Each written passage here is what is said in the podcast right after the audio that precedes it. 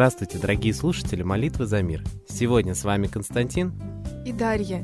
И сегодня мы вновь следим за событиями в России, связанными с протестными акциями дальнобойщиков. Напомню, что они бастуют против нового закона, позволяющего некой компании взимать дополнительную плату с большегрузов на реставрацию дорог.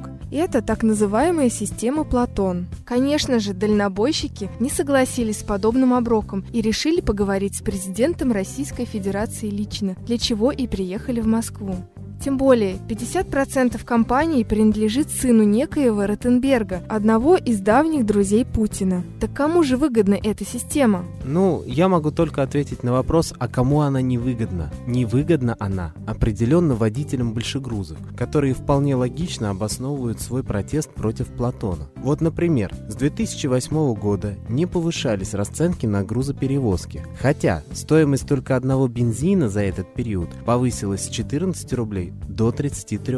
Новый налог для них просто разорителен. Его ввели, не продумав много нюансов. Например, пустая фура не приносит никакого вреда федеральным трассам, иначе эта трасса не федерального уровня. Дальнобойщики уже платят акцизы на бензин от 5 до 7 рублей с 1 литра. Транспортный налог – техосмотр. Никто не будет работать в убыток себе, и цены с введением этого налога на продукты и услуги будут расти лавинообразно. Жаль, что не освещают СМИ этот вопрос, и население неактивно интересуется проблемой перевозок. А по поводу СМИ отдельная тема. Если проходят забастовки в Европе против повышения цен на бензин, против узаконивания однополых браков. Мы в России в курсе заграничных событий. Но если у нас в стране проходят забастовки, то население пребывает в неведении. Вывод. СМИ не просто молчат о протестах, а используют умело прием информационной завесы. В итоге, 3 декабря дальнобойщики требуют встречи у Белого дома с президентом Российской Федерации. Кстати, именно 3 декабря мы приглашаем на всероссийскую молитву за дальнобойщиков, в которой и предлагаем принять участие всем слушателям нашей программы.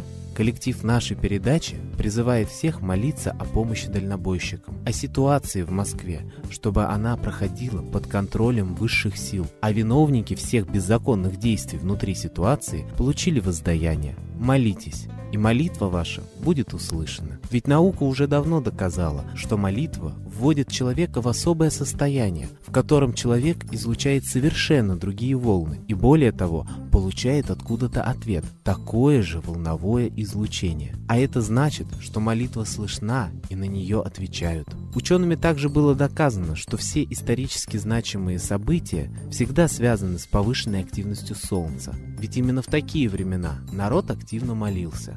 И кстати, если мы сравним все древние мировые религии, то на каком-то этапе их развития верховным божеством являлась именно некая солнечная сущность. Так, в Древнем Иране это был бог Мифра, в Армении его аналог Михра, в Японии богиня солнца Аматерасу, в Индии Митра или Майтрея. И, кстати, именно его Майтрею весь буддийский мир называет учителем учителей и владыкой грядущего золотого века. Так и в России поклонялись этому богу до того, как князь Владимир огнем и мечом вел христианство и жег древние книги, написав свой языческий пантеон русских богов, который в традиционной истории и рассматривается как древняя вера русских. Поэтому молитесь нашему исконному Богу, молитесь Солнцу и просите, чтобы закон Высший восторжествовал и на земле.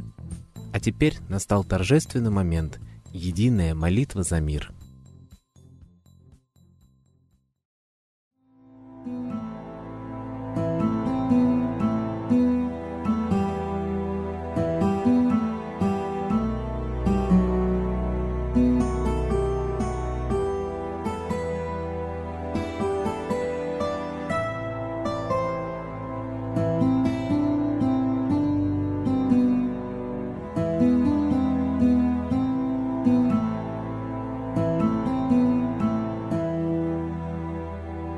Дух смерти и зла над Россией клубится, И заговор тьмы над народом глумится.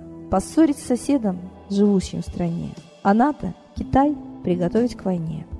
Желтые люди на землях Востока Ждут лишь сигнала сразиться жестоко. Землю России считают своей, Рвутся в просторы российских полей.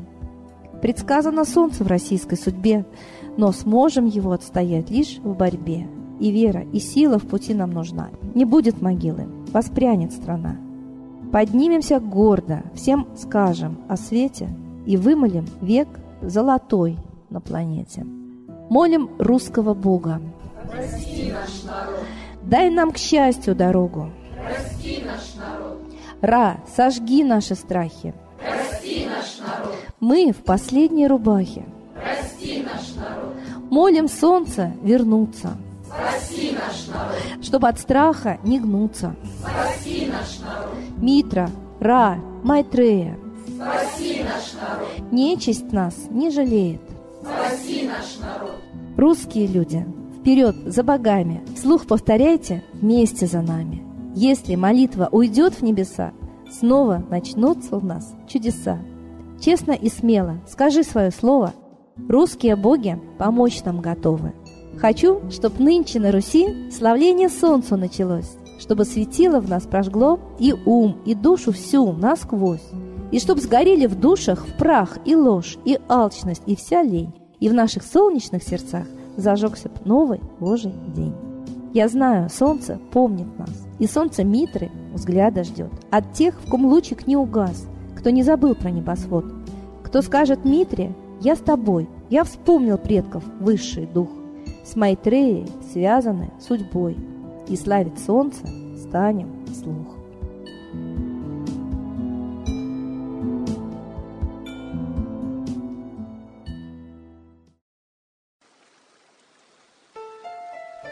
Новый порядок несет сатана.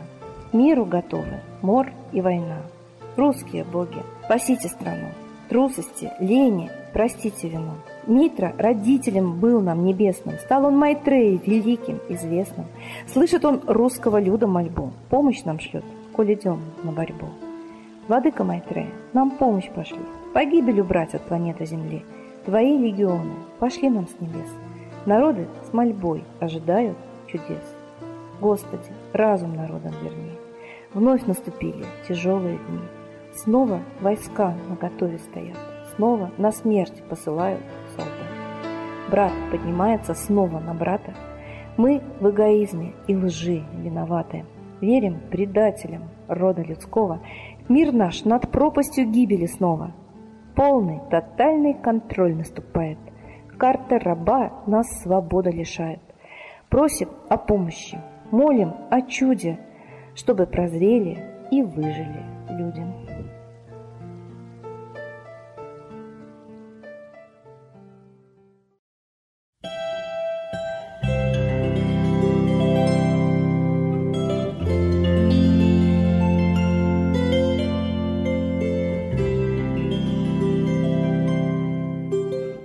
Спасибо всем, кто молился сегодня вместе с нами. А 3 декабря в это же время мы приглашаем всех принять участие во всемирной молитве за дальнобойщиков. Молитесь сами, учите своих родных и знакомых, а мы с вами прощаемся до следующей трансляции.